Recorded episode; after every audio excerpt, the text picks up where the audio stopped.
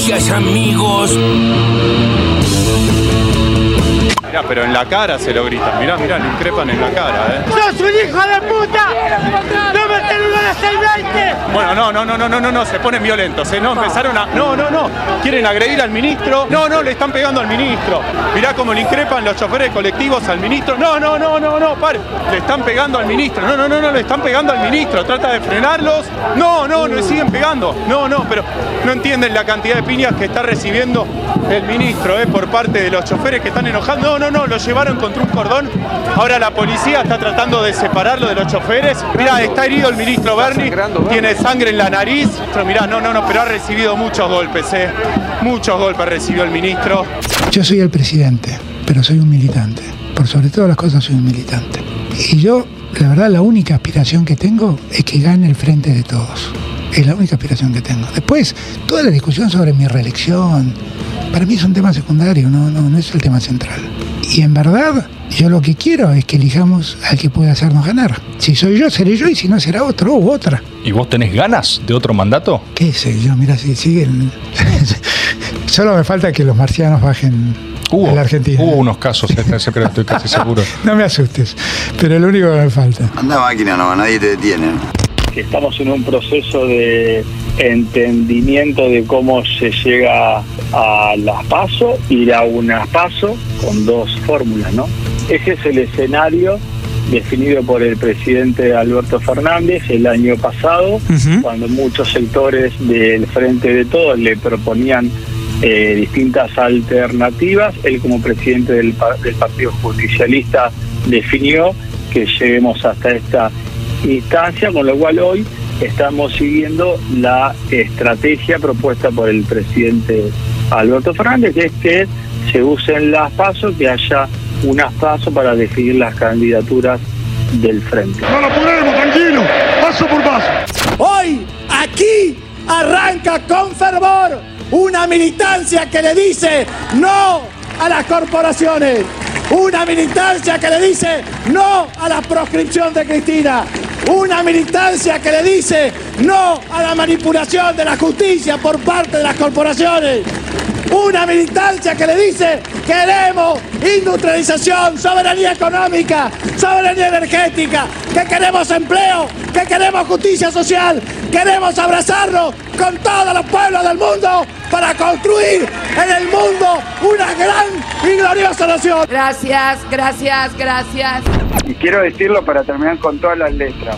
Si esta elección la gana el macrismo y gana Juntos por el Cambio, no hay ninguna duda de que van a volver a privatizar IPF.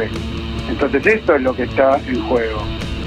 ¿Es la derecha o el derecho y la soberanía? ¿Entendieron? ¿Es populista de derecha? Yo creo que hay toques sí, pero nada, nada, nada que con Hitler, sí. Sí, yo creo que, eh, ¿cómo te diría? Una cosa es mostrarse con ganas de cambiar las cosas y otra cosa es escupir y vomitar contra, contra la política o contra la casta cuando vos construís con toda la casta residual. O sea, si vos te armás con la casta ensamblada en la salada, no me jodas con que vos sos anticasta. Ese es mi punto. Nunca conocerán el maravilloso gozo de una pelea de monos con cuchillo.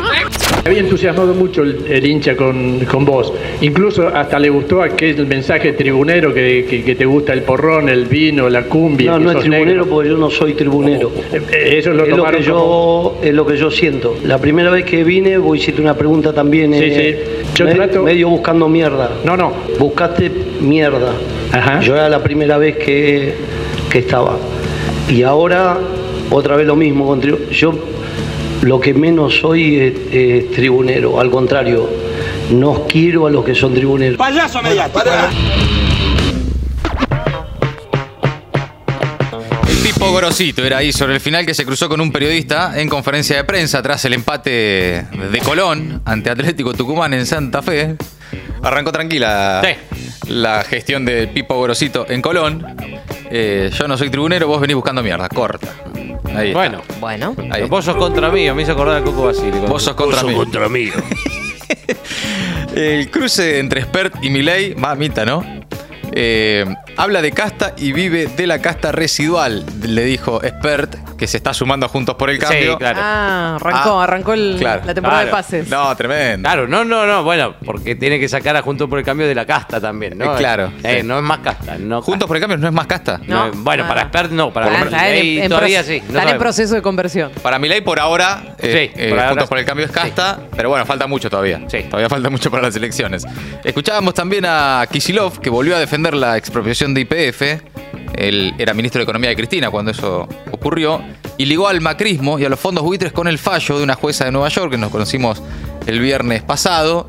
Y advierte a Axel que en caso de que gane el macrismo o la derecha, van a volver a privatizar IPF. A los gritos Capitanich, impresionante, el coqui. Encendido. Encendido este fin de semana en Chaco, en un plenario, el segundo plenario del Lucha y Vuelve. Todo el kirchnerismo pidiéndole a Cristina que sea candidata. Cristina que ya no sabe cómo decirles que no lo va a hacer.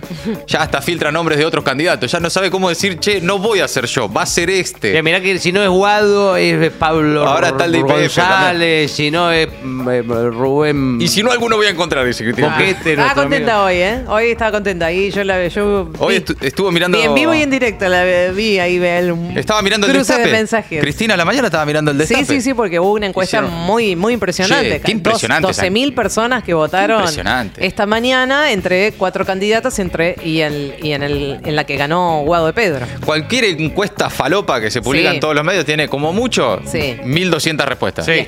Y estaba online, ¿eh? Yo la vi ahí. Sí, sí, De no, reojito la vi. Estaba, estaba mirando y estaba observando. sí, sí. Claro, ¿qué sucedió? Por supuesto, es un focus group también, ¿no? Es una encuesta eh, de un dentro determinado nicho, claro. Bueno, pero es que es una encuesta Importante, también sí. importante, ¿no? 12.000 personas o 12.000 votos eh, en la audiencia del Destape Radio, que está claramente identificada, ¿no? Sí, no, sí. no hace falta dar vuelta, ideológicamente y políticamente, de ese sector, de ese núcleo, Sí, eh, prefieren por amplia mayoría, pero por amplísima mayoría, más del 40%, 46, 46%, 46%. 46% Guado de Pedro. Aguado de Pedro por sobre Capitanich, Capitanich 33%, Scioli. Scioli 13% y Massa Y un capaz 8%. que, capaz que la idea de que Sergio sea candidato, por lo menos la audiencia del Destape Radio No la compra no, tanto. no está comprando.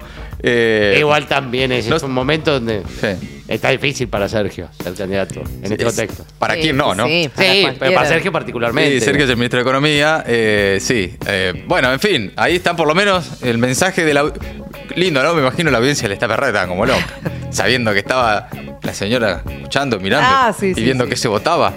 Sí, Desesperados. ella- eh, dijo. ¿Qué dijo? ¿Ella? Más de, más de 10.000 más de 10.000 eh, es ¿Ella? significativo. ¿Ella dijo?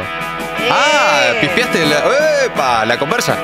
Más de 10.000 es significativo, dijo Cristina. Vos le estás espiando los le- chats a Roberto que no se Navarro sepa, eh. con la Que no señora sepa, que no sepa. No, no, yo sé, o sea. Que no se sepa. Sí, no, no, jamás. No, ¿cómo le voy a Cuidado, mirar? No, ¿Cómo, cómo de- vas a mirar No. de reojo el celular Sí, de Navarro mientras eh. conversa con la señora? Él lo contó al aire, chicos, por favor. De ninguna manera No, le voy a mirar el manera. celular. eh, A Por vos te revisamos eh. el Twitter, Roberto. Navarro. Che, pero mira vos, eh, interesante, ¿no? Es un dato también. ¿eh? Me revisaste el celular, Gabriel. No, de ninguna manera. no, lo muy mal. No, Roberto. muy mal. No, Roberto, no Navarro te. Esa dijo al aire, dijo al aire que, eh, bueno, claro. que 10.000 le parecía muy significativo. Pero Roberto, lo Los contaste vos. mensajes, No, los pero- mensajes. Pero Roberto, lo son contaste privados, no son para contar al aire. Ah, eso lo Da. contó Navarro al Lo contó aire. Navarro. De ninguna Bueno. manera yo contaría. Entonces Guado de Pedro va a ser el Además no veo desde acá, chicos. Claro, no. Sin anteojos no veo, posta. Eso es cierto, sí. No, no, no le eso- da la vista para créanme, espiar créanme, celulares. No, no, eso lo dijo Claro. Roberto al aire. Bueno, escuchábamos de todo también en las voces del día. Lo de Bernie, ¿no? Impresionante. Tremendo. Tremendo. Eh, cómo fue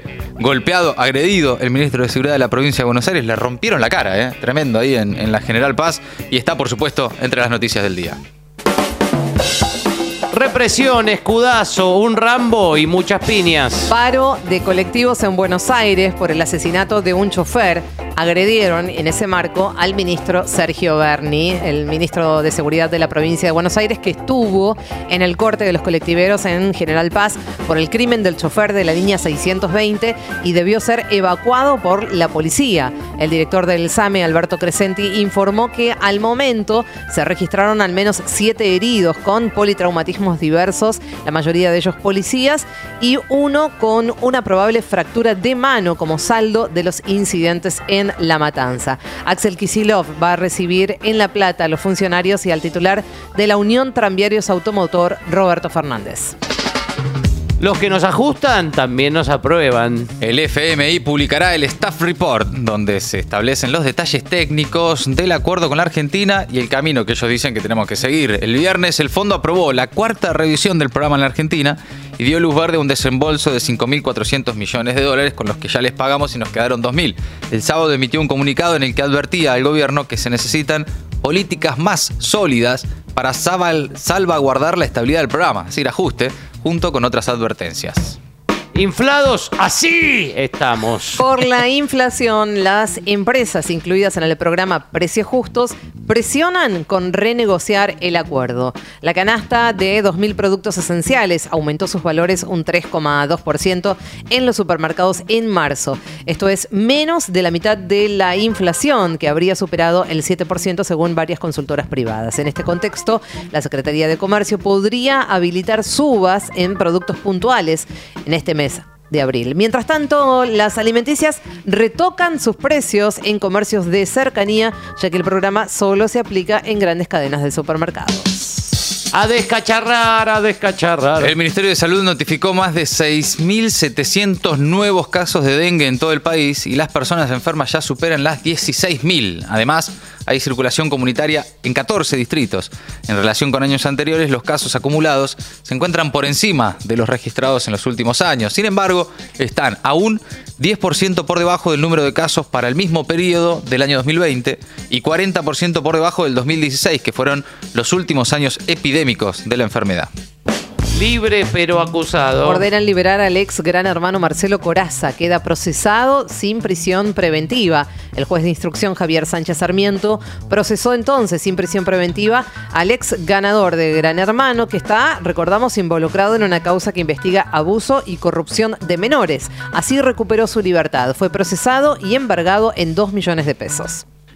En el mundo se vienen cositas, pero de las malas. Finlandia anunció este lunes que el país se adherirá mañana formalmente a la OTAN. Helsinki se convertirá así en el miembro número 31 de la Alianza Atlántica. El titular de ese espacio, Stoltenberg, calificó la adhesión de paso histórico. Por su parte, Rusia aseguró que en, respuesta fortalecerá el ejército en el noroeste del país.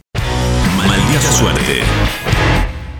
Horas haciendo cosas raras para gente normal.